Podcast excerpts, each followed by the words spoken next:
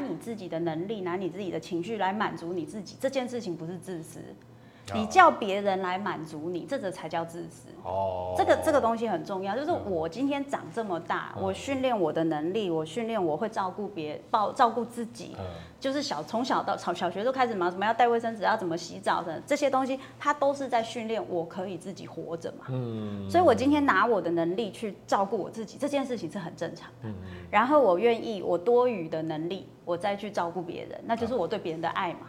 那就是我跟别人的一个关系嘛，对不对？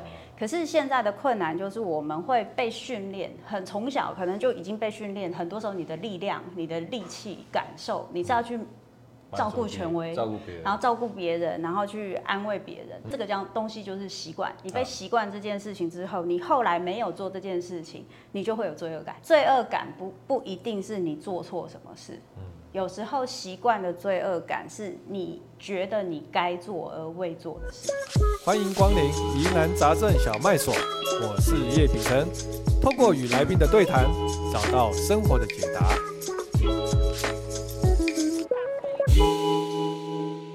大家好，欢迎收看我们这一集的疑难杂症小卖所。啊，我们这一集非常开心的邀请到了好朋友，我们周木之，耶，咨商师，Hello，叶大好，各位观众大家好。好，我想这个木之老师写的很多书哈，我想对很多人都帮助很大，包括这个情绪勒索啊，啊，过度努力啊，其实这都是我们在现在这个时代啊，这个社会里面有很多人有都有这样的问题。嗯，好，所以我觉得今天非常开心，好，我们来邀邀请到木子老师跟大家聊一下。然后我们一开始通常啊，我们我们通常一开始有几个问题啦，好，好，就快问快答，就呃就你就回答啊，我们顺便可以聊一下。嗯，好好好。来第一个问题是，请问一下焦虑哈，是不是都一定要找智商师才能够缓解？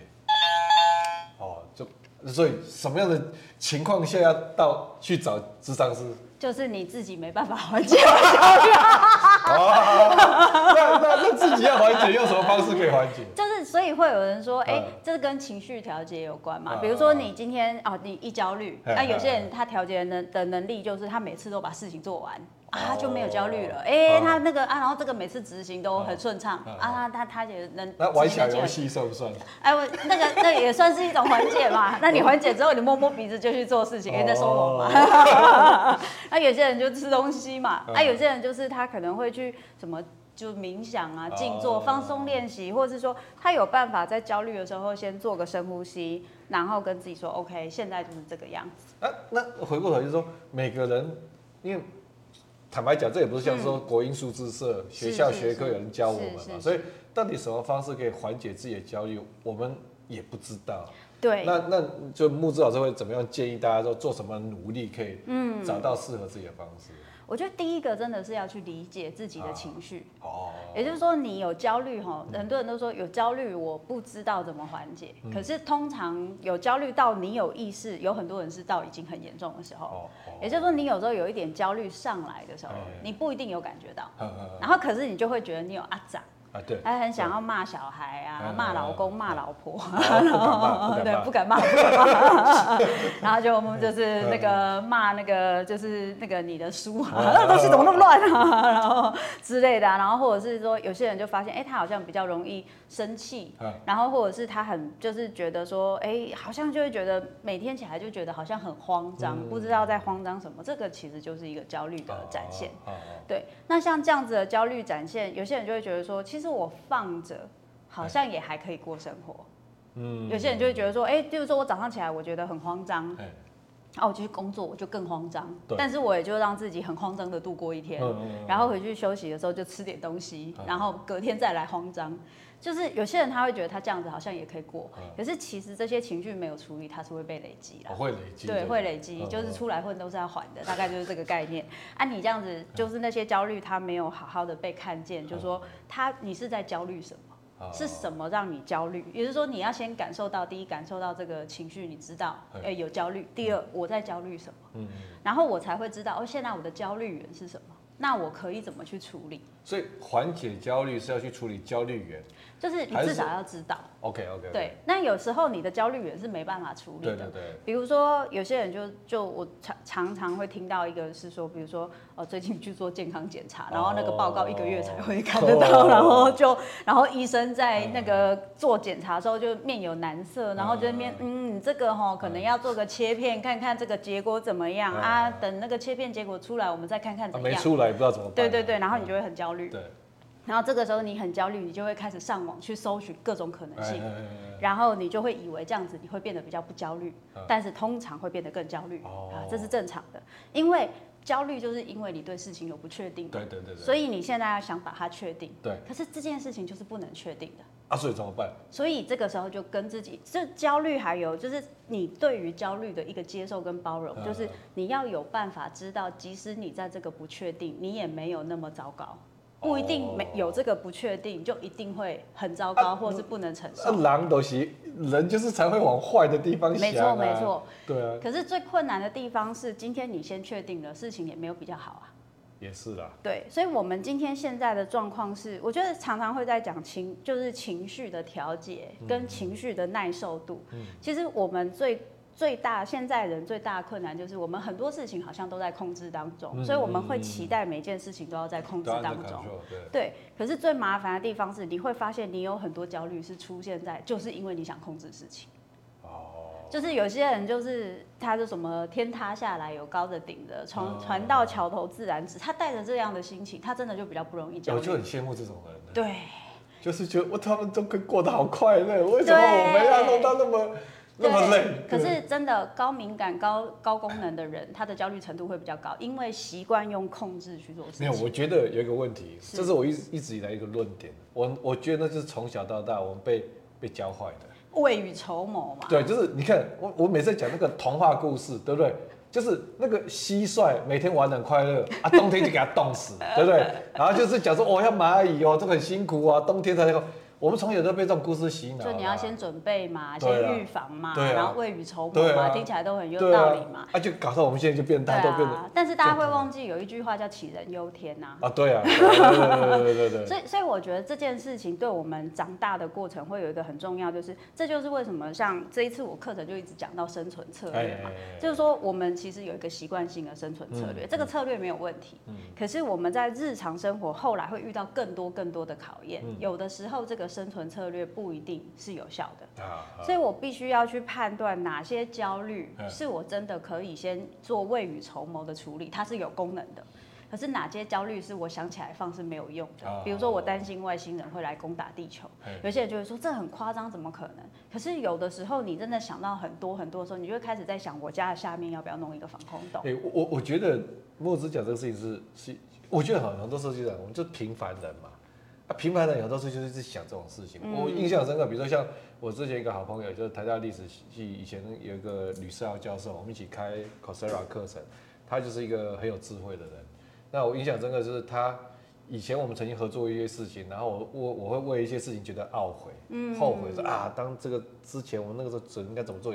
但他就跟我讲一件事情，他就跟我讲一句话说说 Ben 呃 Benson 永远不要为做过的事情。后悔，嗯，啊，因为他说后悔也没有来不没有用的，嗯，你把时间都一直花在后悔是没有意义的。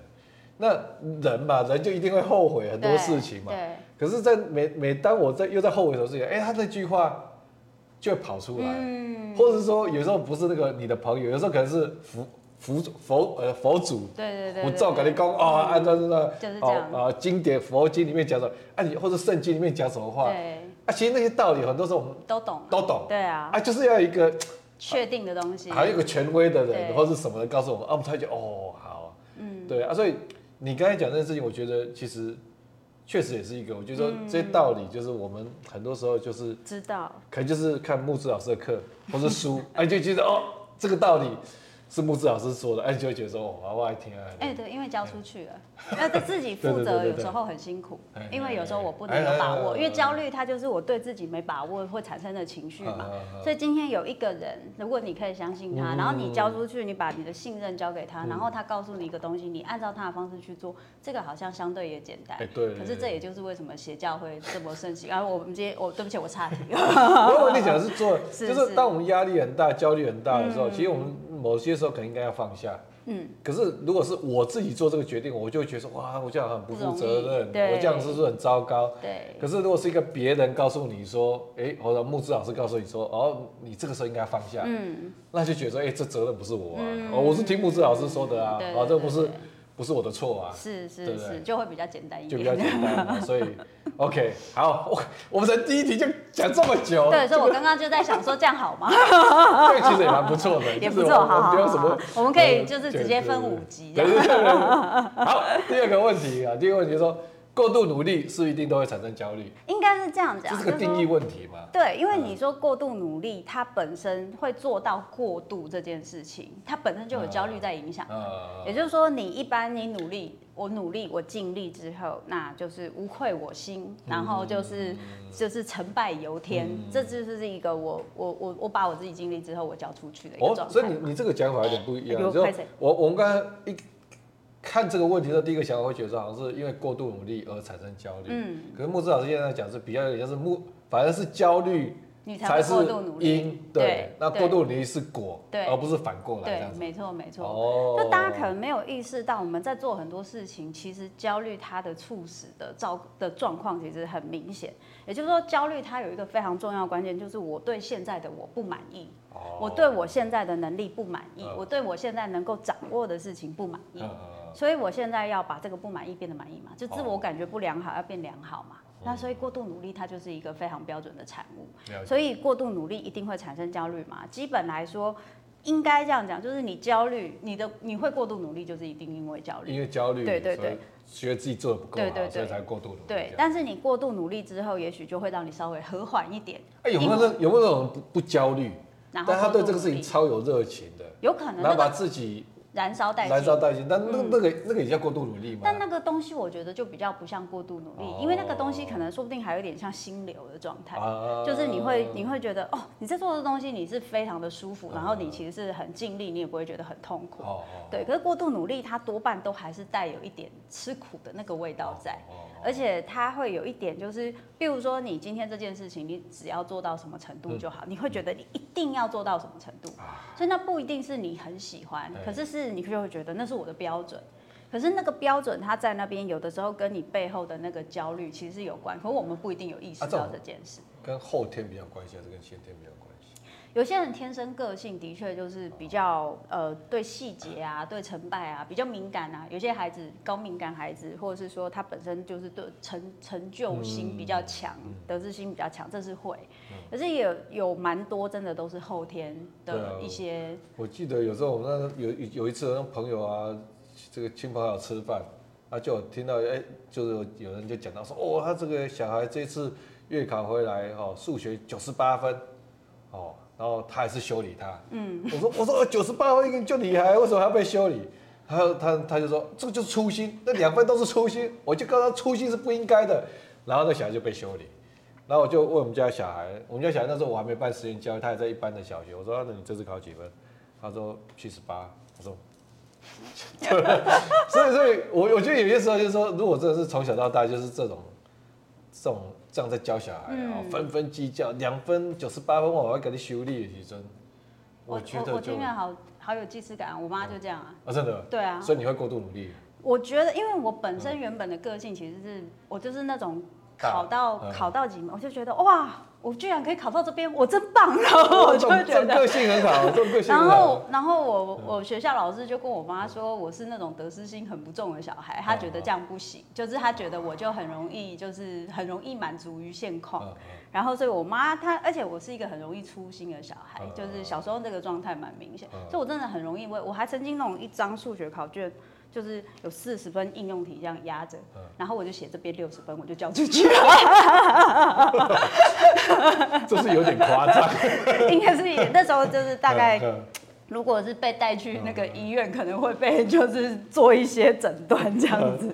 然后可是后来就被就是真的，我妈妈就是这种个性，她就是很仔细。然后所以我觉得这些东西，像刚刚有跟你聊，我就觉得答应人家的事情好像不能变卦啊。然后还有就是我如果既然跟人家合作做什么事情的时候，我就一定要做到什么程度，嗯、不能让人家失望的那个东西，嗯、它其实就会就会在我的身体里面。那个真的都是后天的训练，对，那个是后天的。后天还是对一个人影响还是蛮大的。对对对对对对对，好，第三个问题，嗯、呃，情绪勒索一定是不好的吗？嗯，我会说圈的原因是因为不是说情绪勒索的人他一定是坏的，嗯、可是。情绪勒索本身不是一个好的沟通方式，是因为它就是一个暧昧沟通的方式。比如说，我今天就看到，好，假设这个，就我不吃海苔，然后假设我不吃海苔，然后呢，我就觉得，嗯，怎么单位都没有问我一下，说要准备什么东西，我觉得我不重要，然后我就会说。啊，好啦，你们就是每次我来就是准备这个东西啦。我看那个上次熊大来就是准备什么东西啊，没关系啦，反正我知道就是我们比较熟啦，你们可能就觉得我没关系啦，啊，那也可以啦，就是这样。好，那这个话是不是很不舒服？对。可是我是不是故意很坏？其实我想告诉你们的是，哎，我其实希望我可以被重视，或是我想要什么东西。可是你看，我不能清楚的讲。所以这个本身这个暧昧，那大家也不会懂啊。大家谁会想说哦，原来你是因为不吃海苔？对，我没有啦，我我我没有不吃。我先讲一下，就大家只是觉得说，大家心里想说，下次下次我就在你的食物里面吐口水之类，然后 然后或者是下次全部就是海苔大餐，就是你你的沟通也没有成功。嗯。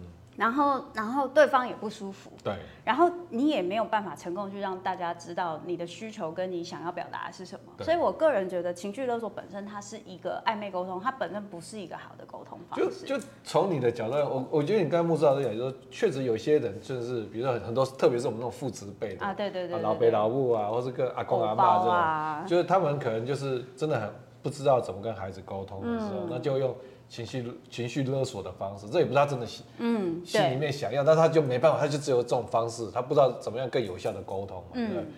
但是，是不是还是有一种人，他其实不是沟通上的困难，困难，嗯，他就真的是精于算计，来用这种方式，有可能，那这种就很就很可恶了，因为这个东西它就是一个功能，也就是应该是说。几乎所有使用那个方式，一个是我不懂其他的方法，另外一个东西就是我觉得它有效。好，好。那同理心越低的人，他使用这个方式，你说精于算计，可能性的确越高。因为我做这件事情，我可以达到我的目的。嗯嗯。哦，我不用考虑你的心情。对。因为如果只要我能够有意识到我用情绪勒索的方式，旁边的人听了有多不舒服，你听了有多不舒服，就不会用啊。哦。但会不会有那种人，就是他的是？换位思考能力很强，他知道我这样讲，你心里会怎么样觉得内疚，会，所以我就用这种方式去处理，去会去，所以这就是我刚刚说，他本身同理心就是以他在人际关系的重要目的是在于我的需求跟我的目的有被达成，而不是我们的关系变得更深厚。嗯，然后也有可能是对他来讲，关系可以变得更深厚的这一个条件是我的目的跟需求有被达成。所以这一个就是有些人会牵涉，就是会谈到说，哎，这跟人格特质有关。本身他操控的需求很高，也就是说他在人在人跟人之间的关系中，他没有得过安全感，或者是互相理解的那个舒服感、那个亲密感的感觉。然后他比较多都是感受到，就是你有按照我的需求去做，我就赢了的那种舒服的感觉。他就会很常使用操控的方式。对，那这个就他可能不只会用情绪勒索，他会用的方式就很多。哦，对，所以其实就是说，这蛮有趣的。说我们常会觉得说，会换位思考的，然后比较有同理心，其实也不见得。嗯，你会会他会换位思考，他可以掌握别人的心理。嗯，但他可能反过来，他是在操纵别人的心理，嗯、而不是去同理别人。嗯，这这其实就是我们自己在念智商这件事情，有时候会。就是人家会说能力越强，责任越大。我觉得这这句话是有道理，因为其实以我们念智商的习惯，你稍微有一点点经验累积，你大概都会知道谁说什么话，他的目的是什么，他为什么要做这件事，他需要是什么。然后特别是如果你在跟你的个案咨商的时候，你会特别知道他的需求，还有他本身有的议题。可是如果你个人太以你自己为中心。其实是有可能会想要用个案来满足自己的。你会说那个东西好像他们很坏，倒不一定。有时候是，如果今天这个个案他就是一个会说，哦，老师你好厉害哦，哦，这个我都没想到，你怎么都想得到？哦，你好强哦，哦，我就想说，我之前换五十个心理师都没有用，就找你才对。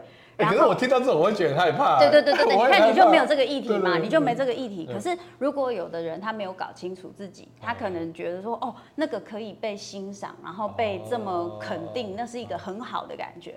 那你就会更去 promote 自己这个部分。那你然后对方就有点像上下交相贼，就是他就会一直回应你，然后他从这个回应他会得到成就感，然后你就一直做。然后他你们，然后他就越来越无能，因为他本来应该要能够学会用一些能力做他自己的选择，结果他现在全部这个能力都交给你了，对，对，对，对，那这个就会变成是一个比较就是有限的智商的过程啦。对对对对对，我这个其实里面学问也是很大，嗯，对。好，第四个问题，你也会对别人情绪勒索吗？对象通常是谁？通常是我先生。OK，所以你也是会的，就是有时候就是会互相啊，就是有时候就是。所以你先生也会对你情绪勒索？会啊。拢会。A 公就是他那种什么怎么就是，例如说我跟他说，你看我我帮你做这些事情，就是因为希望怎么样怎么样，然后我在做这些事情，我也是照顾你怎么样，他就说那你都不要做，你可以都不要做，我不要吃了。然后以前这种东西我就会很生气，应该是你对他情绪勒索。我我我先，然后他回来，哦，OK，两个都有。OK OK。那我后来就会啊不，我后来就会比较直接告诉他说，我我做这些事情，我我想要你回应我什么。然后呢，如果你不行也没有关系，我可以我也可以不做，我那是我可以选择的。可是我今天只是希望你有好态度的回应，而不是说我做这件事情你欠欠我，我就会讲得很清楚。啊，讲到这么清楚，他才会不讲话。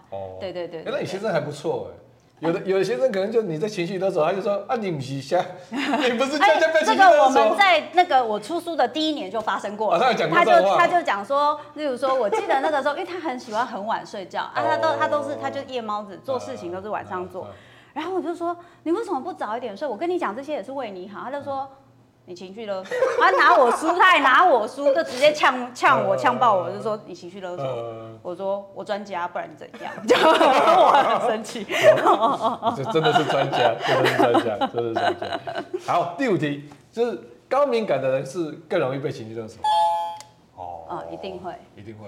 因呃，讲一定会哈，就是没训练过的话，就是。啊、可以怎么样训练？可以，就是大部分的高敏感人对言外之意、对别人的情绪敏感度其实相对高，就自己会想太多。嗯。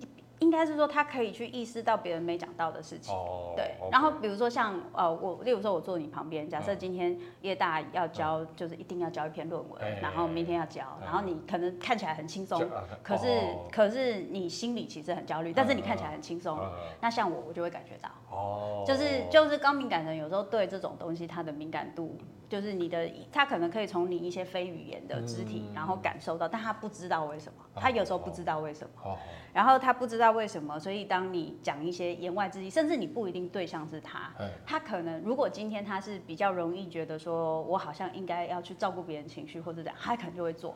但是有一些高敏感人，他不一定，他可能会因为这样不舒服，可是他不一定会觉得他需要去做这件事。这个的确还是跟训练有关，所以他可能会就只是不舒服而已。但是那个不舒服还是会影响他。我也是算高敏感的人，所以像以前我们在创业又干什么，就是创业的时候常常觉得，哎。就觉得谁好像最近笑容比较怪怪的，怪怪啊！真的，过没几天他就说跟你说要离职 啊，就是好苦，就是就是会有这种问题，所以所以也是，所以后来就会疑神疑鬼，那谁？最近好像没有什么笑容，就是哎呀，要不去关心他一下？对对对对，就关心他，他就离职。没有 没有，关心他有时候就就就会好一点，就是刚好提早。但是我觉得这个就压力会很大。对对，因为你就会去你你，因为应该干高敏感人的特色就是所有的线索你会比一般人更容易看见，然后而且你可能会放大，就是一般人看起来是普通的事情，你可能会放大，那你当然压力就会比较大嘛。哦。那那你说可以怎么样训练自己？的确就是建立界限，像你、啊、像你现在，对对，像你现在刚刚刚刚跟我分享一些，就是你建立界限的事情，嗯、那个东西一定是你长期的的经验累积，然后就是在那个过程中，因为高敏感人他就是我在环境里面有很多会影响我生活的东西，所以我会特别注意那些生活的环境的线索。可是我们今天要建立界限，要做一件很重要的事情，就是我要把注意力从别人身上带回我自己。所以，当我可以带回我自己身上，即使我注意到那个线索，然后我还是可以以我自己的感觉为主去做处理的时候，就有点像是人家说，就是很像那个线索就从你身上流过去。这样这样会不会被人家讲说，我们就好像，我们就会进心里面觉得说，啊，这样会不会人家觉得我很自私，我好像自我中心？嗯，基本来说一定会。啊，这怎么克服自己 罪恶感？因为以前那么在乎别人，现在突然说。我就在乎我自己。对，应该是这样讲，就是说，基本来说，你拿你自己的情绪，我觉得这个观念很重要。你拿你自己的能力，拿你自己的情绪来满足你自己，这件事情不是自私。你叫别人来满足你，这个才叫自私。哦，这个这个东西很重要，就是我今天长这么大，我训练我的能力，我训练我会照顾别，照照顾自己，就是小从小到小小学都开始嘛，什么要带卫生纸，要怎么洗澡的这些东西，它都是在训练我可以自己活着嘛。嗯，所以我今天拿我的能力去照顾我自己，这件事情是很正常的。然后我愿意我多余的能力，我再去照顾别人，那就是我对别人的爱嘛。那就是我跟别人的一个关系嘛，对不对？可是现在的困难就是我们会被训练，很从小可能就已经被训练，很多时候你的力量、你的力气、感受，你是要去。照顾权威，照顾别人，然后照顾别人，然后去安慰别人。嗯、所以这个时候你在，因为这个东西就是习惯，你被习惯这件事情之后，你后来没有做这件事情，你就会有罪恶感。对啊，罪恶感这件事情有一个非常重要的关键，我课程也要讲啊，这这加个工料，就是罪恶感不不一定是你做错什么事，嗯、有时候习惯的罪恶感是你觉得你该做而未做的事。哦。所以这都是，我觉得我这个都很多要自我要去感去感受，对。然后我自己也会常常会有一些罪恶感，刚刚就在讲嘛，就是就是跟人家答应了说没有出，然后就会觉得哦会有罪恶感。可是去意识，有的时候你不一定马上可以做很大的改变，嗯。可是你开始去意识，为什么有的时候你会做这个选择，有的时候你没有，那个过程就是一个那个叫什么，就是。你慢慢的知道，你做某某某个选择，你有评估过，嗯，不是只是因为你害怕、你恐惧别人的反应，于是你被控制的做选择，嗯，你可能是评估过说，好啦，这样子做处理，我也比较简单，不是合理化的，是我自己有考虑过，但是下一次我可能就会怎么去做界限、做拒绝，我去一一步一步让自己去建立界限，这件事情其实很重要，嗯，所以有些人想要一步到位，就是我一口气就可以做到。很难的东西，那其实很难。然后某方面，你身边的人适应也会不良好，他们就会觉得说，怎么你以前这样都可以，现在都不行。那我现在要怎么，我我要怎么去解释你的都不行？是因为你在设立界限，还是我对你不重要？他们也会焦虑，他们也会慌张。对对对对对。啊，好难哦，跟人相处的真的很难。真的，有没有很想要就是出家？好，第二题，智商师自己可以排解负面的情绪吗？我可以这样吗？或者说你的负面情绪会比一般人多吗？因为听了很多人的这些生命经验。我的负面情绪都是来自课程书还有 podcast，都是自找的。对，都是自找的，个案都不会带给我负面情绪。开玩笑，其实呃，应该这样讲，就是说，其实因为我们工作上是一个一个，对我们工作是一个训一个也有训练过，也是一个状态，所以我们并不。就是有些人就会觉得说，哎、欸，你听了很多负面的东西，你会不会变得很负面？我自己觉得对我的影响没有那么大，但的确有的时候会，当你觉得说，哎、欸，个案他在一个。正在处在一个比较辛苦的状态的时候，你的确，我其实常常都会一边回家洗澡，一边想说，哎，这个要怎么办？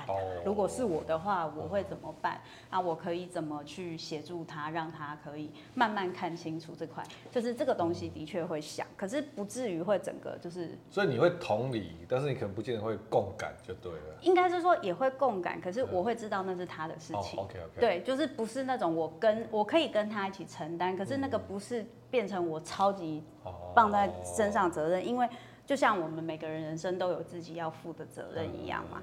可是像我自己，就是负面情绪可能也会出现在，比如说呃事情很多的时候啊，或是必须要回应很多人要求，就是很多人，大家每个人会出现负面情绪的状况不一样。有些人是他遇到很大的挫折的时候，然后我我比较容易出现的时候，就是我必须要回应很多人要求的时候，我就会觉得很辛苦。那第一个就是我可能就会先知道说什么情况我会特别容易情绪会暴走，然后第二个就是我会尽量让自己还是维持有一些可以让我休闲或是可以排解负面情绪的方式。对对对对，比如说还是持续有运动啊，然后我每个礼拜还是会练团啊，然后练团啊，然后然后完蛋，然后就之类的。对对对，然后或者是我其实还是会看一些我喜欢的书啊剧啊，然后。让我自己，然后有时候我还是会去做瑜伽，就是做一些自我照顾等等，就是就是对我来说去做这些事情还蛮重要。然后真的，我也有很好的朋友，还有我也有自己的心理师，所以我可以跟他们聊。对对对，我也有我自己的分析师这样子。对对对。好，那我们最后一题就是，你可以透过肢体的动作去察觉对方的情绪变化吗？可以，可以，而且声音也可以。哦，所以那时候就是在疫情的时候，大家都戴口罩嘛，其实很容易可以从声音里面辨识他现在有情绪还是没有情绪，然后现在的情绪是什么。对对对，所以这些是都可以，就是是可以看出来，可以看得出来。对对对对。有没有说，智商师大部分都是高敏感的？嗯，应该是说理论上，智商师都会有一定的敏感度，因为你有训练嘛。Oh. 可是因为智商师嘛是爸爸款，啊，有些人他就是想要挑战人生的极限，就是真的有些人他的呃头脑的那个是像我就是比较直觉型的，就是我可能逻辑思考很强，但是我直觉可能更强。嗯，可是有些人是他逻辑思考超级强。但是他不一定对别人的情绪的敏感度这么高，可是他还是知道怎么做啊。所以呃，就是智商是有很多种，就是然后他就可能会选择他比较擅长的学派，因为有些学派用像他这样子的特性去做，也是会很成功的，并不是一定要直觉很强。那可是就我们个人而言，比如说呃，如果有一天这个我们需要去去看智商师的时候，那这个流派到底就什么流派会适合我们？这个这个事情是我们需要在意的，要要去尝试。所以你你你的你的建议方式去试就。要去试，我自己我自己都换了五个心理师，我自己都换了五个心理师，最后换换了一个就稳定。可是稳定下来，因为我不同的阶段会有不同的状态，然后分析师跟我也要不停的去讨论我们现在的状态符不符合我的需求。所以其实那个是一就跟谈恋爱很像。哎，那我很好奇，就是说。那你你觉得跟你比较适合你的那个分析师，他那个流派，嗯，会跟你自己的处理病人的模式是类似的吗？还是说有一点点落差？有一点落差，对，有不一样，落差，对对。哎，那种蛮有趣的，是是因为这样的落差，反而你才会觉得说他。他一看你有几关，你你不在保守。哎，因为我觉得对我来说，因为每个人状况不一样，像有些人他就喜欢找差不多流派，啊，我自己就是因为可能我自己可以对我的呃个案做的事情，我有时候自己可以对自己做，但是有一些事情我没办法对自己做，然后我可能需要有一个人，他可以。就是就是跟我一起，就是去工作这个部分。对对对对对。了解。那我这个改快问快答。这个快问大快答一点都不快问快答，我是不是觉得我话太多了？没有没有没有，这人生真的太难了。但是我这样子是不是第一个必须要？我第一个是不是必须要吃海苔，以以至于要证明我刚刚没有说觉得我不吃海苔这件事。木之写这本书，那个之前写这个过度努力嘛，哈。那我觉得就是说，呃。我觉得这个真的很困难啊，就是说，我觉得从小到大，我们都被要，就都一直被教导说要要更努力啊，更努力啊，更努力。那努力就是好的啊，好，然后好像你这边呃轻松、享福、享快乐，好像不是好事这样子。那所以从小到大，我我想是整个社会都这样在教育我们的下一代啊，我们是这样子被教育起来。那如果发现自己过度努力的时候，其实很多时候就真的是没有病识感了，嗯，没有意识到说自己已经进入到过度了。所以你有没有一些什么样的原则可以建议大家说，哎，用什么方式来检验自己是不是已经到过度努力，然后需要停下脚步的地这个这个有 有没有一些方式可以让我们可以自我检验的呢？我自己的经验是，第一个部分就是你有觉得你好像停不下来，哦，那个停不下来，很像是有的时候你真的想停，可是你停不下来，嗯、也就是说你的意愿跟你下意识的反射动作是相反的。哦哦哦。所以这件事情很重要，就是你并没有真的想要这么冲。可是你内心可能有个恐惧，有个害怕，有个安全感，他就是叫你说你要得到安全感，你一定要做到这个程度，不能不这么冲。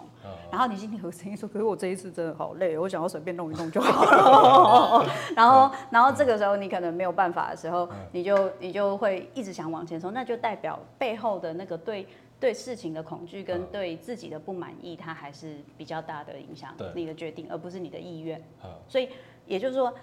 你今天做一些决定，不是出自于你个人本心的选择这件事情，那安全感它就会变成。那那个时候就需要停下脚步了吗？还是说他要再到什么样的程度，说我已经判断我自己已经撑不住了，才要停下脚步？我觉得判断自己撑不住的时候，通常很容易 all in all out，就是、哦、就是你会就就觉得说，那我就都不要做了，啊、或者是我这确实确实，对对对对，很多我们现在看到在职场上很多那种员工年轻人，有时候。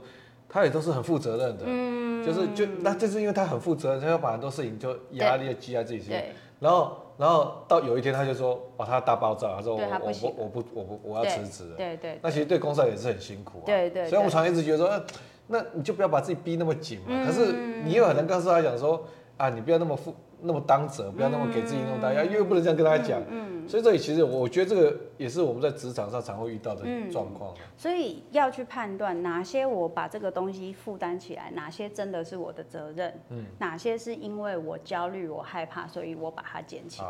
这件事情是我们在长大的过程，不停的去判断我到底能承受多少，跟哪些是我该承受的，我必须不停的去判断跟做调整。嗯，所以如果我今天撑到就是。已经是极限了，嗯、然后这个时候我就真的会突然就爆炸，我什么都撑不住，啊、所以我我也必须要一边回应，就是回来我自己的身体，我去意识到我现在身体是不是觉得不对劲，啊、我能不能让自己休息一下，嗯、我能不能让自己整个身体都先放松，像比如说像工作的时候，我就会很建议。那个自己的位置可以放一些疗愈小物。所谓疗愈小物是不不一定对别人疗愈，但对你很疗愈。像有些人他看着吸血鬼的那个雕像，他就觉得 哦，疗愈小物啊，那也很好。OK，对对，或者是什么什么解剖的那个，就是那个半人的那个，他也觉得哦，这个好疗愈啊，那也很好。就是你看了疗愈的东西，然后在你觉得你压力很大的时候，把你的注意力放在那个你会觉得疗愈的东西上。这个东西就可以让你的大脑瞬间可以有一点放松的机会，然后放松之后，你那个觉得我撑不下去了，完全不行了，那个很。本能感觉的东西，它会开始回复到你的那个前额叶，就它会比较有功能，然后它就会可以帮你去判断说，OK，现在什么事情我不想做，什么事情我不能撑，跟什么事情其实我还可以，它就不会是一个整全面性的一起拒绝。对对对，所以去一直意识自己的状态，然后意识自己为什么必须要。就是我，我有些时候我觉得我感觉不对，我就觉得我要过度努力。可是那个感觉不对是什么呢？比如说像我之前有一次，就是呃，觉得我好像因为一个一个就是去参加一个演讲，讲完之后我就觉得我很不开心。哦，我不知道在不开心什么。然后呢，我就回去就觉得说我下次这个演讲我一定要准备怎么样怎么样。然后我后来就说，等一下，总之你停，你先想一下你在不开心什么。因为我那次演讲讲完之后，大家的回应是非常好的。对。然后是很满意的，然后我就想说，那我不满意的部分是什么？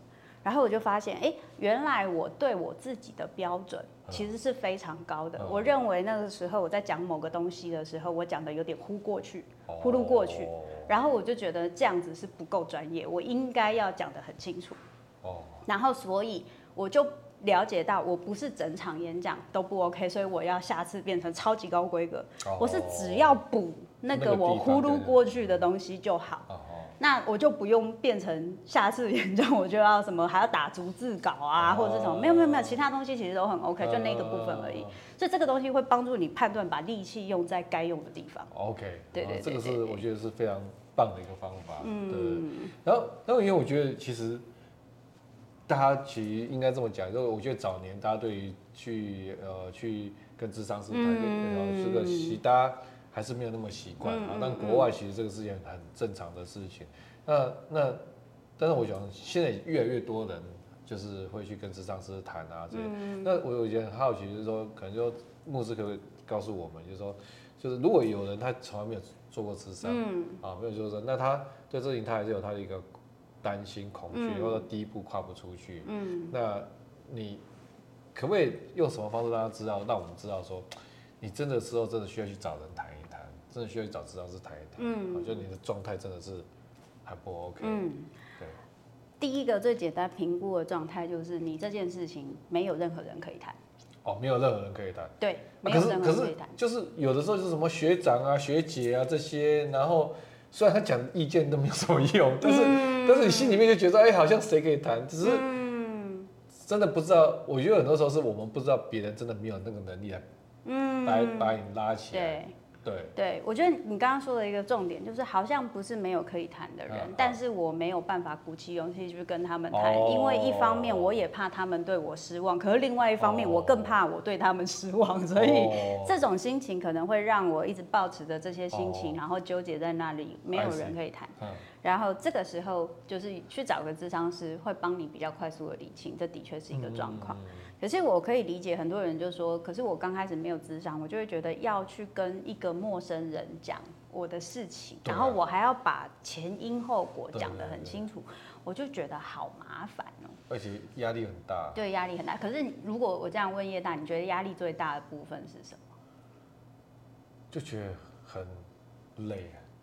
累是，就像像像我觉得交女朋友，直男就是这样。交女朋友很累的一件事情，就是 很累很烦。交女朋友很累的一件事情，就是你必须要把过去二十几年的人生全部再交代一遍啊。所以我就只交一个女朋友就结婚了。我不想要，我觉得这种事情很累，就要要交代很多种事情，很烦哎。对，这个这个东西很好玩。有些人会觉得说去智商，我好像要去讲很多自己。对对对对。然后有些人就觉得，可是我现在其实只有一个问题，我没有想讲那么多自己。其实他还是可以处理。啊，可是因为就一直会，以前会有一种说法，就是好像你想。小时候遇到什么事情，搞不好那就是你这件整件事情这么现在到你长大还这就是高功能个案的问题，你知道吗？就是 觉得所有都要控制在全场，然后 决定要让咨商师知道什么事情，然后这样他才可以帮我解决问题。但是我可以理解，我可以理解，因为我自己也是这样。这种态度是不对的。没有不对，就是说我我的意思是。其实可以把自己交给智商师，oh, 就是你不用那么辛苦。他问什么在说什么。对，因为其实如果是有受过训练的智商师，你今天就只是把你的问题带过去，嗯、他会问你几个问题，他就会很快的抓住。抓得抓抓得住你现在的困难，跟你的某些模式和你的一些习惯会不会有关系？那这个模式会不会跟你的过往经验有关？他就会再往下问，他不会要你交代，就是你过从你小学开始，你开始怎么样，然后被霸凌，没有没有，那个就是有遇到需要讲才讲。所以就是去见智商师的时候卖 gay 稿，卖 gay 稿，人家问你什么，你再打手就好，不要自己在那边哦，就是就就也不一定。其实我觉得，我我还是觉得。大家可以用比较自在的方式，因为我觉得去谈话它就是一个轻松，嗯、所以你想讲什么就可以讲什么。哦、可是的确，可能有些智商师他的就是有些就是个性不一样，因为像我就是属于那种就是一次智商很贵嘛，所以我就会想要赶快十分钟内，我会很快去抓住你现在的重点是什么。那有些智商师他的习惯是他会先就是广广收讯息，就他会先让你自己讲。所以他的会最后才给你一些结论。那每个人的习惯不一样，因为有些人他不喜欢被打断，对，有些人不一定喜欢像我这样，他就觉得说，哦公婆归谷，你就好像把我的问题讲出来，你是怎样？就有些人不一定喜欢嘛。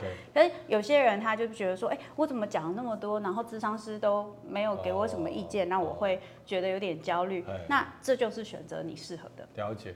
那那。我们通常比如说去看医生啊，嗯、有时候会说，哎，看医生可能要有 second opinion，嗯、说你去看医生，不要可能啊，除了这个医生之外，你可能要看第二个或第三个医生，嗯、然后再做一个对你自己的病情啊，或者做一个判断嘛。嗯、那智商的话也是这样吗？就说是同时间，但是现在心里有问有状况的时候，是同时间去跟两三个不同智商师谈，还是说是先跟一个智商师？经过一段时间之后，觉得嗯好像帮助不大，再去换另外一个智商师，嗯，就哪一种模式比较好？其实老实说，我觉得咨这这些事情大家常常在经验，嗯、所以我知道这一定是大家的的困难，就是常常会觉得说，那我到底要不要换智商师啊？嗯、然后我要不要多找几个智商师试试看啊？不过理论上，同一个议题找不同的咨商师，你可能会遇到，因为流派不同的关系，大家看法完全不一样，然后带你的方向就完全不同。嗯、那你有时候会有点混乱，嗯、那种感觉。然后呃，可是第二件事情是。如果今天就是啊，那我如果今天对我咨商师不满意，他提供的的跟我的工作的方式，或者是他工作的速度，我不满意，那我是不是就干脆直接换人？我真的强烈建议大家先跟你的智商师谈这件事。哦，你跟智商师谈？当然，我觉得这个是我们尴尬，就是说对，我要不要换下？你看，你看，你看，这就是好玩的地方。智商它会显示出一个非常重要关键，你跟智商师的关系就会显示示出你的人际模式。也就是说，我们的人际模式。通常不习惯，就是提需求，或者说，我们不习惯提需求，我们不习惯确认，我们就会暧昧沟通，或是我们就会直接切断。所以这其实是我们华人社会一个很常见的一个沟通方式。可是那有点可惜，因为其实。大部分的咨商师，受过训练的咨商师是有能力承担这个东西的，所以今天我会，我就会非常鼓励大家，在遇到智商，你发现，哎，对方有点让我失望，或是他的速度跟我不一样，或是怎么样，说你可以去跟他确认，你可以跟他说，因为有的时候，就算他觉得说，OK，你你需要的，我其实无法提供，我就可以转介你适合的啊，因为我知道你需要什么，那我可以转介你适合的，但是当然会有人问我说。那会不会有智商师恼羞成怒？哎，对啊。我个人我觉得，因为人是百百种，所以大家怎么提我也不晓得，所以我我不能打包票。可是如果今天智商是因此恼羞成怒，我觉得。那就是大家没有缘分啊，那我们也不用觉得说都是我的错或是怎么样，就是那一个东西，就是我们甚至也可以反映说，当你恼羞成怒的时候，其实我也觉得蛮打击，因为我是真的想跟你好好谈我们怎么工作啊，但是你讲得出这些话，你就变成智商师了，你超棒的。然后所以，所以我我觉得这个东西它没有一定，就跟人际关系一样。可是今天如果我跟这个智商师，说不定他还真有能力。帮我，然后因为我遇过有些人是他真的不满意他就换，但他没有机会跟咨商师讨论他需要的是什么，他就永远都一直经历到对方会让我失望，对方会让我失望的那个心情，我觉得那也很可惜。对对，其实搞不好你跟他跟咨商师在沟通的过程当中，咨商师就会做一些，哎，如果发现到他有这样的状况跟问题，我说没有办法。他可能还有机会做调整嘛？是是是是。哦，那因为那咨商师相对于来讲，这个咨商师对你还是现在比较了解的，比你去再找一个新的咨商师，再重新让他了解，但要就是这个时间上，他如果能够及时的做一些调整，我觉得其实帮助也是有。对，而且说不定他也可以推荐更适合你，这也是一个可能性。对对对对对对。那因为我我自己就像我，我觉得我在像我在台大教书，那我觉得其实，在这些学校里面，我会看到很多一些。如果过得比较不快乐的一些学生或孩子，其实这里面有蛮多，其实就是对自己要求很高，嗯，然后可能对自己做的事情就是觉得说，永远不是那么满意，觉得自己哎，我应该可以做到什么的水准哈，对。很多事情就觉得自己应该做到多高的品质，但是可能有时候没做到啊，就对自己很失望或者自己很不满意，然后就甚至就是没有办法打从心里面真的喜欢自己，嗯，那我们就看到这种很多这种学生或这种孩子，就你会觉得说。就很很可怜，嗯，啊，那所以我觉得，其实我觉得怎么样跟自己相处，我觉得是现在这个社会上很多人的一个问题。我觉得很多心里不开心，或是或是过得不好，也都是就是可能没有真的爱自己，或者真的也不知道怎么跟自己内心的自己相处。嗯那我也说，像木之老师，你在这个实务经验当中，你你会觉得，就是说男性跟女性在这样的问题上面有没有不一样，还是说其实这个跟性别的差异没有太大？我觉得性别差异一定还是有，还是有。不过我个人有时候会觉得，就是呃，你的工作类型，还有你养成跟训练的状态，的确影响也会很大。好，就是比如说，呃，就比如说以我跟我先生的例子，我先生他很难说他自己的感觉，就是他就是很标准，他的感觉想法他会藏很后面。哦。然后有的时候我搞不清楚他的感觉跟想法，他会用反问的方式去。跟我表达他其实想要什么，然后以我的个性，反问的意思就是，嗯，你觉不觉得？那，哎，你对，例如说，好，假设我们写歌，你对这一段你觉得怎么样？我就会说，哦，我觉得这样怎很好啊。嗯。你觉不觉得怎么样一点其实会更好？那我就知道，OK，他觉得他想要改怎么样。呃。然后我就说，那你想改怎么样你就改啊。嗯。不是，我想问问你的意见。没有，他没有想问我的意见哦。就是，我就是觉得你为什么不直接说出来？然后后来就发现，哎，他在跟团员沟通有时候也会这样。然后，但是如果团员跟他提出不同意见，他又会有点闷。然后会不会是医生的关系？呃，会不会觉得医生直接跟病人讲一些话会太直接？没有，他病理科呢。啊，对象是肉，他跟肉说：“你会不会觉得我这样切你会比较好？”肉肉表示嗯，OK，对，所以所以我我觉得那个东西是呃，某方面是有有一些男性他的确会用这个方式来减少他看起来太就是武断。然后或者是说减少冲突，嗯、就是他可以用一个比较比较小心的方式去表达，嗯、然后去说出自己真正的感觉，嗯、也还有一个可能性是去说出自己真正的感感觉跟看法。如果被别人否定的话，嗯、他很不安全。因为就有被否被别人否定的可能嘛，所以就是考虑以上，他可能就会比较不说。然后还有就是说，因为当我比较不擅长，就是去理解自己的感受，甚至我小时候没有太多，就是我说出感受是可以被肯定跟被包容的经验。长大之后要去说自己感觉这件事情本身就很危险。对啊。可是男性会比女性更难去说出自己感觉，是因为小时候的成长经验真的不一样。我有个朋友，他有一男一女的小孩，欸、爸爸，欸、然后我就看他跟儿子讲话，他跟女儿讲话方式就是不一样哎，就小朋友五六岁的小朋友，哦、男生要是怎样，他真的会下意识说好这个东西没有关系，好好讲，不要哭，然后就是这样，就是他没有态度非常差，但是听起来就很硬，好好讲，不要哭，会怕我知道，但是不要哭，你这样子讲我听不懂，然后女儿，他就。啊，怎么样？哦，是哦，很可怕，对不对？哎呦，我知道，来，爸爸抱抱。我心想说，然后他没有意识到，主要他不是故意的，就是我不是说他这样不对，他不是故意要这样做，他是下意识会这样做。然后再加上，因为他是男生，他后来就跟我聊说，哎，对呀，因为他是男生，所以他小时候的经验就是他爸爸。因为他又是长子，所以他小时候的经验就会觉得说，好像他爸爸妈妈都会期待他是那个比较可靠，然后情绪收得很好，然后可以去照顾弟弟妹妹的人，然后所以他好像会不小心在自己的小孩又是长子的时候，然后也是男生的时候，好像会不小心用自己被对待的那一套方式去对待他，然后再加上又有一个女儿，如果今天只有一个小孩可能还好，但又有一个女儿，那个不小心的那个。差别就明显了，然后我觉得像这种东西就不是谁对谁错，可是我们如果没有去意识的话，这个呃没有办法很轻松的去讲出自己的感觉的这一个环境，就会让我总是要把自己的感觉收起来。所以这个这也是要练习啊。对啊，哎，你快嘛，你们男生聊天也不会讲太多感觉啊。对啊，我们女生就是说，就是说，比如说，好，你说你今天去上班遇到一个老板，我就觉得他很机车，我都弄得很辛苦啊，那你好辛苦哦，你一定很难过，对不对？对啊，好可怜啊，来抱抱抱抱。嗯，女生是这个 tempo，男生是这个 tempo 嘛？男生不会。那男生会怎样？就讲一些没有什么营养。那如果说老板很机车，你就会说什么？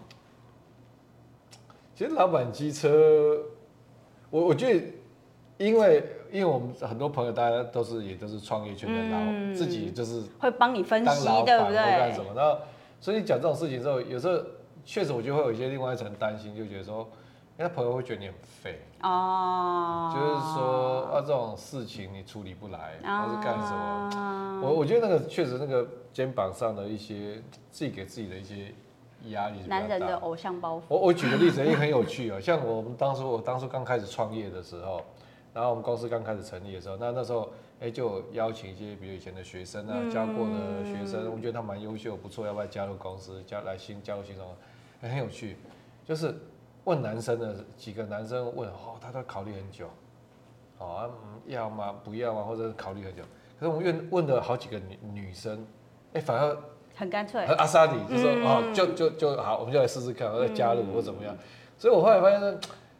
但我不知道我的解读对不对，因为可能因为男生可能会有很多自己可能觉得，然后说爸爸妈妈会觉得他要怎么样养家活口啊，嗯、我是不是要去一个比较稳定的公司啊，嗯、或是干什么？嗯。可是我觉得我那时候印象深刻，是差差不多十年前。哎、欸，我觉得可能性真的很高。我遇到的都是女女女孩女生就觉得说，哎、欸。觉得这个事情有趣，他就就我觉得我觉得可能性很高。其实我记得那时候我念智商的时候，我的那个导师跟我讲了一句话，然后我那时候很不以为然。他就跟我说啊，拎拎好就是要是家里经济不错啦，啊不然就是啊穷力五安啊，就是那时候我还没结婚。他说你老公是医生啊，啊你就靠他，啊你之后要去。做什么行动心理师，你就可以有很多选择。嗯、我心想说，我为什么要靠他？我可以靠我自己。就是我念智商，我就是没有打算要靠他。可是我后来就发现，哎、欸。男生在做这些，就是他可能工作出来不一定会稳定的工作，跟女生在决定这个工作出来不一定会有稳定的工作。其实我还是觉得男生的考量的确又会比女生多一点点。我觉得那跟个社会期待有关。所以同样的，男生对于没结婚这件事情没有那么在意，可是女生很在意。可是那不一定女生很需要结婚哦。可是那个东西就是一个社会期待，有时候也是会有影响。对，社会上给的这个关于。还没结婚的时候，女性感受到压力其实，嗯，比男性其实大很多。是是是。那回到刚刚我们讲的就是说，因为其实现在很多人过得不快乐，是因为可能是更深层原因，是因为自不知道怎么跟自己相处，嗯，然后或者不知道怎么爱自己、喜欢自己。嗯。那我们如果是身边他的亲朋好友，看到他这样子的状况的时候，我们该怎么样去接住他，或者是该怎么去帮助他？我觉得第一件事情，他愿意提出来的时候，我们看我们能做什么。他愿意提出来的时候，然后第二个是我，我觉得可以给一些正向的回馈，可是我觉得也不要给太多。因为原因是我觉得不不擅长跟自己相处的时候，他其实是一个很脆弱的状态。我们会出出现两种，一种是我我真的对别人没有那么大安全感。所以我真的没有那么敢随便就是提出我的需求，或是跟别人讲我现在心里的状态。那这样的人，你太去问他，他会缩更紧。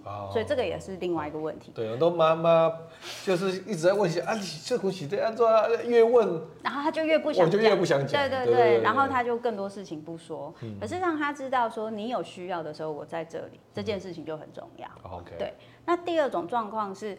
他可能在一个很低潮，然后比较退化，觉得说自己没有什么能力，然后你愿意给他很大的能量跟依靠的时候，哎，他会怎么依赖上来，这对他也不会是一件好事，因为他越依赖你，能做事的人就是越越是你嘛。对对对。然后呢，他就会越觉得自己无能，好像必须靠你，他才会长出力量，才能开心起来。然后他对自己的自我感觉其实会更差，然后所以他就会变成一个恶性循环。然后你到某一天你受不了了。你就说不行，我不能再给你了，那他的打击就会更大，因为他好不容易对可以依靠一个人，相信一个人，结果又没有办法，所以我觉得就是给自己适当不勉强、不困难的支持。然后让他说，让他知道说，你他有需要可以找你。有时候你不行，不是因为你他不重要，而是因为你也有困难。去很明显的表达这个东西，提供一个不一定要随时都能有回应，但是是一个稳定的协助。我觉得这件事情很重要。我我觉得牧师这个建议，就如果是对朋友，我觉得我觉得这件事情是有机会做得到。是。可是我是对自己的亲人，比如或者说是自己的小孩，或者是自己的。甚至自己的配偶的时候，嗯、就好像很难说，哦，我就只能做到这样子。嗯，按你虽然你很你很痛苦，但是我就只能做到这样，嗯、我能够做的很有限。嗯、就如果是自己的小孩，你看到他很痛苦，你就觉得说你好像就是还是得。嗯，对为他多做很多。我觉得这个东西是一定会有的心情，然后你也会想跟他，就是你会问他说，那我做什么会有用啊，或是什么？可是我会建议一开始就先有这个线的原因是，一定会有一种情况是你做了很多，他还是没改变，然后你就会恼羞成怒，林北已经付出那么多，结果你都没有变，然后你就会想推他变。这个就是最最辛苦的地方，因为如果今天他。就是在这个状态，他就是需要很长的时间，然后你承担了太多，其实应该是他要慢慢去摸索、去承担的责任。然后呢，你自己一定也会被压垮，那你当然就会想催他快一点。对，这就是正常。所以，我们今天做这件事情不是无情，而是希望让我们的关系还有我能够为你做的支撑可以再久一点。I see。其实是为了这样。原来是这样。对，所以我觉得担心的话就是讲清楚，就是让他知道说，我有时候会没有办法去回应你，不是因为你不重要，是因为我的确也有一些事情要做。我相信你也可以理解。可是你有需要，真的很需要的时候，在该就是我能回应的时间，我一定会回应你。这件事情就很重要。所以就是说，除了就是说，我们面对亲人啊，有一种划清划这个线，这个界限，其实很多时候其实不是，其实我们不是自私，反而是说这个是因为为了他好，嗯，啊，那为了能够在一个比较健康的关系之下持续给他支持，是，所以才画这个界限。我觉得。呃，木质这个这个这个这个这个点醒我们很多啊，因为这个这个事情一不小心就以为自己是自私，对对对，那就不不去画这些，就反而大家大家一起一起沉下去，对对对对，就很辛苦，对。好啊，我问一下，就是说，因为我们现在其实很多年轻人哇，就是我想说在职场上嘛，年轻人刚去公司，然后可能公司老板啊、主管给一些工作啊，给一些交代一些一些哎，给他一些责任啊，一些那其实。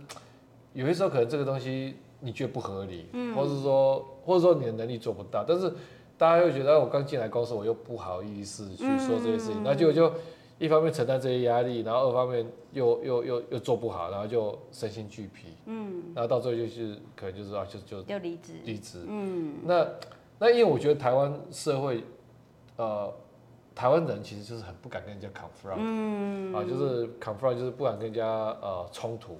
好，那明明自己不喜欢或不能做做不到或干什么，但是就是或或说觉得别人做不对，他就是很不敢跟人家说不，或是跟人家这个去讨论讨论这些事情。嗯、那那木正有什么建议？其实我自己会觉得啊，不要那么快把自己当菜鸟。就算对方把你当菜鸟，所以我自己就会比较建议说，如果是你就是收到这样子的，比如说工作，你觉得不合理。那你先等一下，先问一下自己，说他为什么要派这个工作给我？如果我觉得不合理，他为什么要派给我？他是想训练我，还是想试探我现在能力到底怎么样？还是这个东西现在没有人做，他对我也 没期待？就是我我我可以做，因为我就是菜鸟嘛。我我我可以把我自己当菜鸟，是我知道我的能力这个部分。可是我的意思是去跟人家谈说，不要把自己当菜鸟，就是所以不要把自己当菜鸟，就是不要把自己当成只有就是接受，然后没有任何。可以讨论空间的那一个人，嗯，不是食物链最底下的那个人，所以我是可以讨论的，所以我可以先去判断你给我这个东西，你的目的是什么？所以我今天目的，你的第一个是你想要试探我的能力，那我就做到我能做的嘛，然后你是因为现在没有人可以派。所以你对我也没期待啊，然后，然后，所以我青菜做走的话，对对对，我就做我能做的嘛。然后或者是说，哎，你其实判断错误，你可能觉得这件事情应该是我可以做，或是我的我的工作。可是我对我这个工作的理解，你一开始跟我说的其实不是这个，所以我有点困惑。那你要做什么？你要回去跟他确认。你要回去跟他确认，你可以跟他讨论说，哎，我今天知道，就是老板、主管，你派给我这个工作，我知道这个工作很重要，但是我我我理解的是，因为这件事情看起来啊，好像是应该是另外一个 PM 或是怎样的工作，这跟你一开始跟我讲我的工作内容有点不同，所以我不是很确定，那我要做到什么程度是你期待的？我今天不是马上就说哦，所以这个工作我不做，不是因为你派给我，你可能有你的理由，但我想知道。你的期待是什么？因为这不是我们的工作的形式，对不是不是我应该负责的。那你会，可是不是我应该要负责，你要丢给我，你一定有你的生意。这个生意是什么？然后你不是马上去拒绝，你是去理解他为什么要这样做，你是带着我想理解你为什么要这样做的心情，他就是同理嘛。同理，你们就是在同一边。那他可能就会想一想，就觉得，哎，对，这好像也不是你的工作内容，或者是说，我知道这不是你的工作内容，但我想试试看，想要让你想要知道一下你现在这方面能力到哪里。哦，你就知道，OK，他只是在做一些什么，他在做一些什么样的想象跟想，可能想要调整你的工作，可能你有更大的可能性。对。你去知道他的想法，你做这件事情会比较甘愿啊。然后你也不比较知道你可以做到什么程度。所以我就是木之在谈，就是说，其实不要怕沟通了。对，我我们其实很多时候，我比较年轻人，或者是就觉得说啊，先入为主说啊，跟总经理讲，好像很可怕、欸，跟经理讲，然后跟长长官、跟上司讲话就觉得很可怕，我不要去烦他，尽量不要去碰他就，就就就不要去碰它。嗯、可是很多时候，反而你这样说给自己更大的压力。对。那很多时候，其实去沟通，然后去核实人家对你的期待是什么，还有你也让他知道你的状况，其实就是你的焦虑会减少。对。啊，那其实搞不好主管也很焦虑啊，嗯、因为他也不知道你的状况是怎么样的，对对对对对对对。对，所以。那我我们知道，那木之老师最近开课哦，在六月一号这课程开卖哦，也就是而且有回响还蛮大，就是说，哎，这个慕姿老师跟大家介绍一下，这个你这个课到底在在讲什么？哎，那什么样的人你会推荐什么样的人来来听这样的课？嗯，就是这次的课是叫全方。全方位关系应用课，哦、我每次念一念都会打结。全方位关系应用课，那因为叫全方位嘛，就基本来说就是谈呃成人的亲子关系，哦、然后谈就是呃伴侣。然后谈你跟你自己的关系，还有谈职场。那会去谈这些部分，因为这是我们蛮常见的问题。可是我把呃你跟自我的关系放第一个，然后特别去先去谈焦虑对我们的影响。原因是因为焦虑它常常会影响我们做很多决定，然后也会影响我们对自己的看法，还有我们对环境的一些就是评评论评价。可是有时候我们会过度，因为太焦虑，我们会太容易觉得这个环境好像很危险，或者是别人好像对我不友善。可是有可能。这个判断是不一定正确的，所以我必须要去慢慢的理解，先理解这些情绪对我的影响，然后呢，去呃比较顺畅我跟自己相处的关系。一旦我跟自己的关系能够比较顺畅的时候，我在跟别人的互动关系，我不会那么容易把我的情绪投射到别人身上。比如说，我很很喜欢批评自己，觉得自己不好，可是呢，我今天看到别人，别人一个表情，我就想说。他一定觉得我不好，就是这是其实，在人际关系很常见，因为我自己心里有洞嘛，所以人家看我，我就觉得他戳我那个洞。可是人家其实没有，他只是看你后面那棵树，就觉得那棵树长得真帅啊，就是可能只是这样而已。所以我必须先，等于是这个焦虑的讨论，其实是帮我们稳定我们自我的安全感，自己安顿好。对，然后再去讨论我们跟其他人的人际关系，然后你就比较能够不用那么快用本能去处理，可以像刚刚讲的，就是我可以稍微停下来思考一下，我不是只有接受跟不接受，我可以先思考一下，他是不是有一些目的？我没有有没有其他的选择跟讨论的空间，而不是永远都只有一条线。嗯，对，大概就是这样。真的觉得我们现在看到这个时代，真的是呃这个压力哈，很多人有非常大的压力跟焦虑哦，然后而且就是确实就是很多面向都会累积啊，嗯，包括跟自己的相处。都是亲人之间，跟小孩子之间，哦，然后跟同事啊、朋友之间，这个都是，其实就是我们越在乎别人，这个压力就会越大。嗯。那但是又又，但一方面又在乎别人，但是又不知道怎么跟他好好相处啊。我想这个牧师老师这个课哦，就是可以让大家对全方位啊，这个这个关系能够都可以应用得上。很少在夜配哦，辛苦你 了。我就我就是做功德的，上课是做功德的，做功德。所以啊，有没有什么优惠？呃，对，就是结账输入专属优惠码 S A T S H O W 三百，就是应该会放在那个资讯栏，那我再猜。对对对，可以再折三百元。哦，所以我想说，慕姿老师的课，这个是会对大家，我觉得是帮助很大的啊。不管因为慕姿老师以前的书。啊，不管是这个情绪勒索、过度努力，还有这些课，题这些书籍都帮助很多人，啊，度过他们的难关啊。我觉得这个课我也是非常期待，哦，可以帮助更多的人，在他现在生命的可能在某些地方他现在卡关了，哦，能够可以帮助大家可以把那个关突破，这样子。谢谢，谢谢。我今天非常开心哈，也非常谢谢这个这个木志老师，好来我们这边节目上，谢谢 Vincent，聊这么多哈。我想今天这一集我们疑难杂疑难杂症小卖所就到这边打烊喽哈。如果你喜欢这支影片的话，不要忘了订阅、按赞、打开小铃铛。我们下次影片再见，拜拜。今天的疑难杂症小卖所就到这边打烊了，欢迎追踪我们的社群知识迷航。敲碗，你想听到的主题，疑难杂症小卖所，我们下集再见。